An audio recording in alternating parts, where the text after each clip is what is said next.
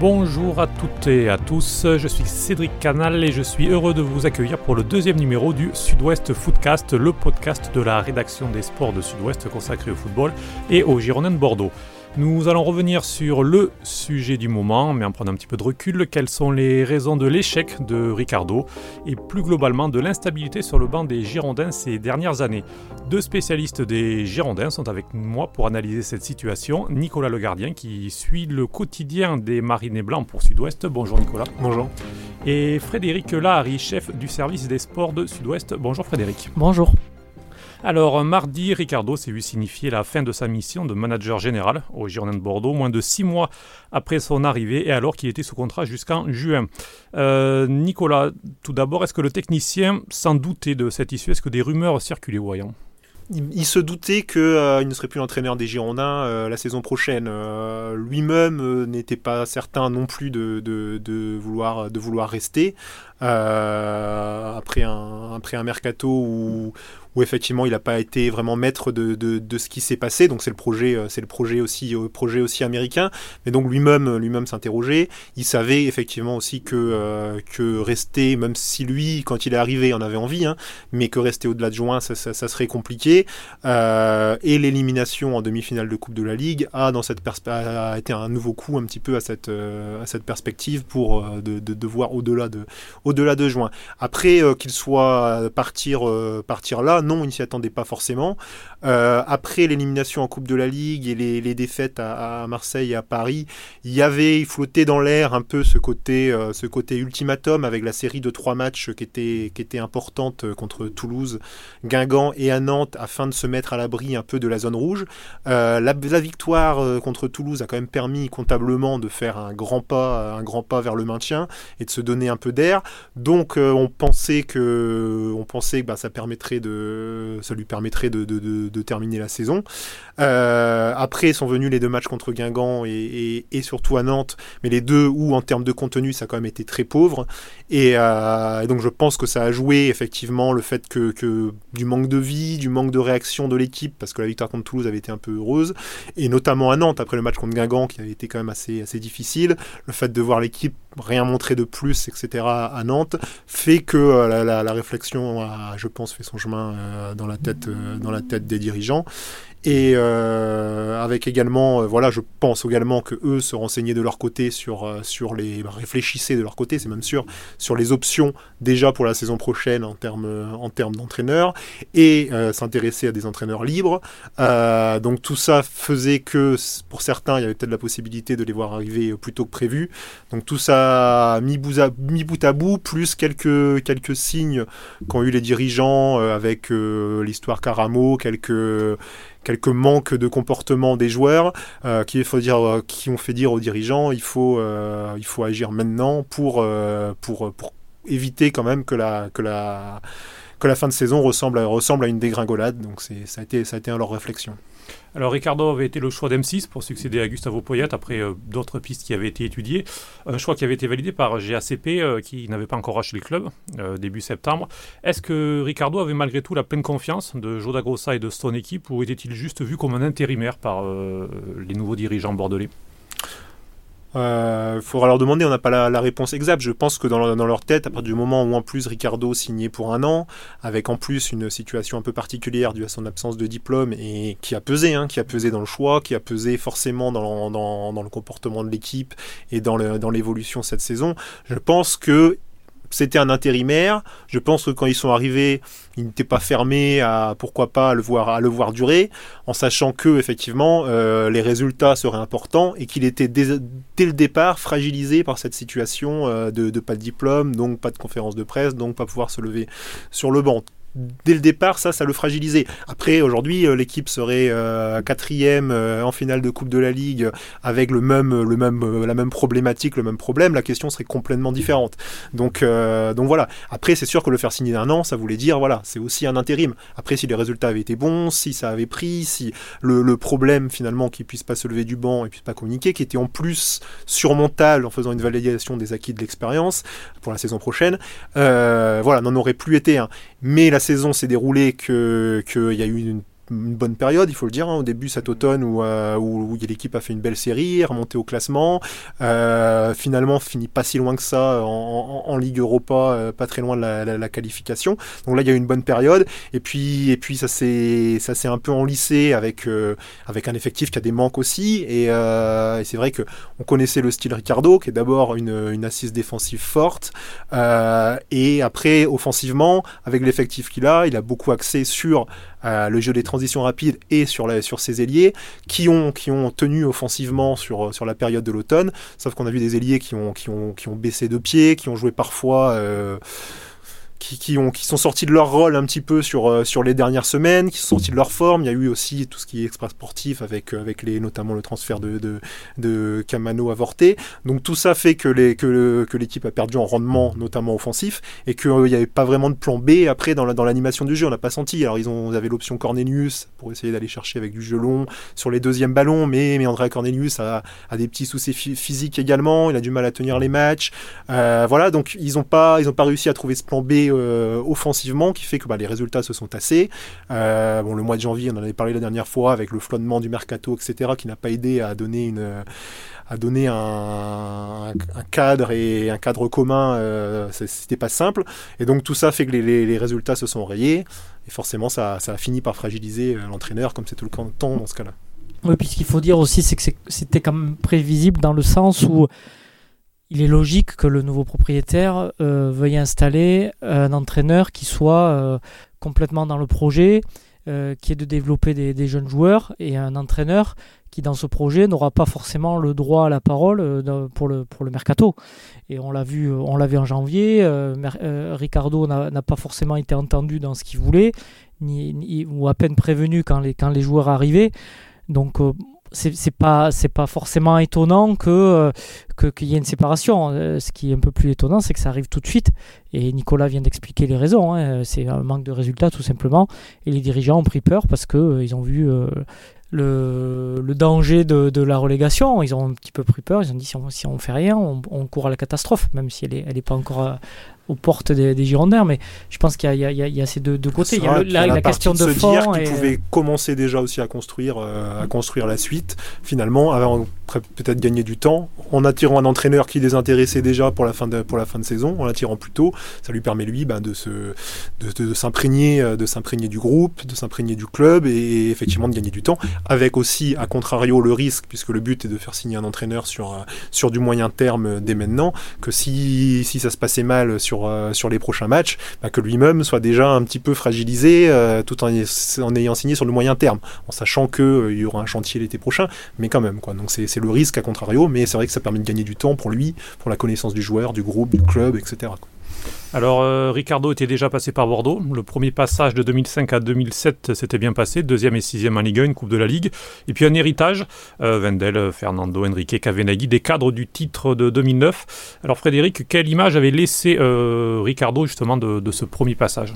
Il y, avait deux, deux images. Il y a d'un côté euh, l'image du jeu en lui-même n'était pas, n'était pas formidable parce que c'est une équipe qui gagnait euh, souvent euh, sur le score de 1-0 ou un but d'écart.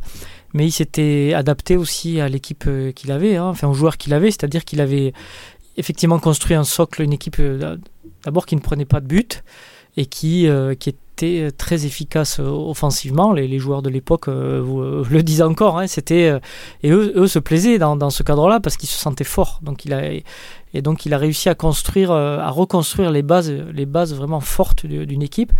Euh, euh, et, Laurent Blanc, qui est arrivé après lui, en a, en a vraiment beaucoup bénéficié. Laurent Blanc lui a apporté la, la, touche finale, c'est-à-dire qu'il a apporté un, un, jeu un peu plus offensif, un peu plus, un peu plus ambitieux offensivement. Euh, avec une idée aussi précise de, ce qu'il voulait faire, mais il pouvait d'autant plus le faire que les, bases défensives étaient très solides avec les joueurs que vous avez cités, avec euh, Fernando, Wendel, euh, Enrique, qu'avait Nagui, même s'il n'a pas, il a pas joué au début, et une mentalité. Voilà, il a apporté ça, une mentalité d'une équipe qui, qui travaille. Lui n'avait pas foncièrement changé, euh, je n'étais pas là moi à l'époque, mais euh, sur ce qu'on m'a sur, ce qu'on m'a rapporté et sur euh, ce 12, 13 ans plus tard. Voilà, sur ce qu'on m'a rapporté de, de l'époque, de ce que j'ai pu moi j'avais pu voir en tant que spectateur, il n'avait pas foncièrement changé de, de, philosophie. De toute façon, ça, ça se perd pas. Il, il gardait cet état d'esprit avec un groupe très important, avec une ossature défensive. La grosse différence aujourd'hui aussi, c'est la valeur de l'effectif sur le plan offensif, les caractéristiques de, de, de l'effectif, puisque à l'époque, il y avait aussi au milieu de terrain, bah, on en parle, hein, Fernando, Vendel, euh, des joueurs que lui, bon, lui en plus avait été cherché, les profils que lui avait été cherché, mais qui sont qui étaient des joueurs euh, très bons techniquement, créateurs, qui, qui manquent aujourd'hui à cet effectif-là. Il y avait aussi une grosse caractéristique euh, à cette époque-là, c'était la, force sur coup de pied arrêté, où l'équipe marquait énormément sur coup de pied arrêté. Aujourd'hui, elle a marqué un but en, sur coup de pied arrêté, ce qui est son plus faible total depuis, depuis des années, et parce que parce qu'il n'y a pas de tireur, parce qu'il y a un manque de timing. Donc tout ça fait que la base défensive, le replacement était là, parce que parce que euh, parce que ça ça fonctionnait, euh, ça fonctionnait. Alors il y a des joueurs qui font plus ou moins les efforts, mais en tout cas la, base défensive était là, mais qu'offensivement, il n'a pas réussi à, trouver ça, surtout une fois que les que ces que les individualités offensives ont commencé à baisser de pied, à, jouer un peu, euh, voilà, à sortir de leur sortir de leur cadre aussi. et j'ajoute qu'en lors de son premier passage, il bénéficiait aussi de, de, l'émergence de jeunes joueurs issus du, centre de formation, Marc Planus, euh, euh, Marwan Chamak, qui commençait aussi. Et là, c'est pas forcément le cas. Les, gens qui, qui, les jeunes qui sortent ne sont pas encore tout à fait prêts. Donc, euh, donc il y, a beaucoup de choses. Et puis le, le fait qu'ils ne pouvaient pas aussi communiquer directement avec les joueurs pendant, pendant le match, qui ne communiquaient pas avec, la presse directement non plus. Euh, il y, a beaucoup de choses qui ont fait que, euh, que ça n'a pas, pas fonctionné euh, cette fois. Puis il n'avait pas, comme on l'a dit, contrairement à 2005-2007, il n'avait pas les clés non plus du recrutement. Il n'avait pas la main sur le recrutement. C'est très important et pour, pour cet hiver et pour l'été prochain, je pense que c'était primordial pour lui, pour lui aussi. Il y avait plus de, de joueurs matures aussi, je pense, à l'époque, vraiment impliqués dans son projet avec lui, voilà, qu'aujourd'hui, où il y en a quelques-uns, on va dire Benoît Costil, Jimmy Briand, euh, Yaroslav Plazil, mais c'est très peu. Le reste, c'est des jeunes joueurs, donc qui sont aussi euh, voilà, en apprentissage, etc.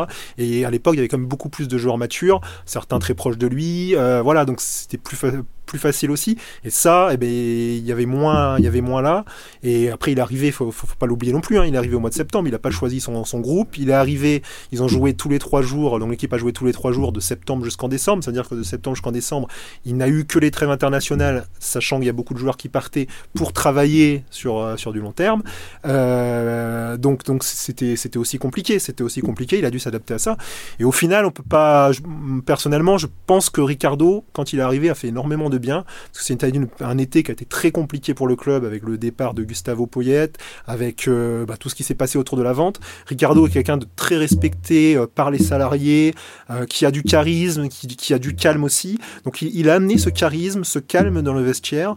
Il a amené aussi un peu de sécurité pour les, pour les salariés. Et je pense qu'il a permis de passer l'automne avec des résultats qui ont été plutôt bons et qu'il a peut-être permis aussi d'éviter une catastrophe plus grande. on ne saura jamais si Thierry Henry était venu, si ça aurait fonctionné fonctionner ou pas, mais cette expérience, ce charisme, cette, euh, ce lien qu'il avait avec les gens du club, etc., je pense, ont permis de passer l'automne avec des bons résultats et, plus sereinement. Après, ben, c'est la conséquence de ce qui s'est passé au mois de janvier, de l'élimination en Coupe de la Ligue, euh, du mercato, euh, voilà, des attentes pour le futur, de la mise en place du projet actuellement. Il s'est retrouvé au milieu de tout ça et, ben, ça lui a coûté sa, sa place. Ça lui a coûté sa place. Alors avant Ricardo, depuis 2010, Tigana, Sagnol, Gourvenec et Poyet sont partis avant la fin de leur contrat. Euh, comment expliquer cette instabilité, cet entraîneur et quelques intérims depuis 2010 C'est dans la fourchette vraiment haute de la Ligue, Frédéric. Oui, tout à fait. C'est le, le, ce le fait marquant depuis, depuis euh, en gros, depuis le dernier titre de champion de France, depuis 10 mhm, ans, même si on remonte un petit peu avant, il y a eu, euh, il y a eu Tigana, il y a eu euh, Gilo qui est, qui est parti aussi euh, avant la fin de son contrat parce qu'il avait prolongé.